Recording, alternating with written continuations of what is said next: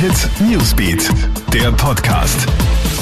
Hi, bin's, Clara Jirovetz und das ist ein News Update am Donnerstagabend. Nach einer Promi-Party in einer Villa in Kärnten befinden sich 80 Personen in Quarantäne. Die Feier soll in einem privaten Garten in Villach stattgefunden haben, mit zahlreichen Anwälten, Unternehmern, Ärzten und Ex-Politikern.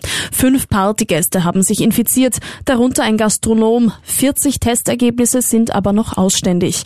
Unter den Gästen war auch Gesundheitsstadtrat Christian Pober von der ÖVP. Sein Testergebnis ist aber negativ ausgefallen.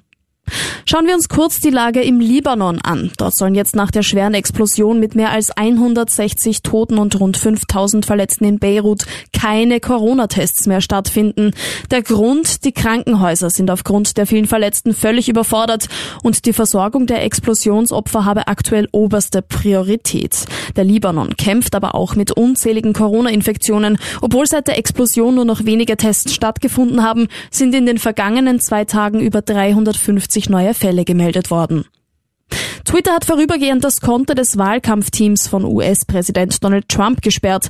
Der Grund, die Wahlkampagne soll falsche Informationen über das Coronavirus enthalten und somit gegen die Twitter-Regeln verstoßen haben. In einem Tweet wurde nämlich behauptet, dass Kinder fast immun gegen das Coronavirus seien. Der Account ist daraufhin von Twitter gesperrt worden und wurde erst wieder freigegeben, nachdem Trumps Team das Posting entfernt hatte.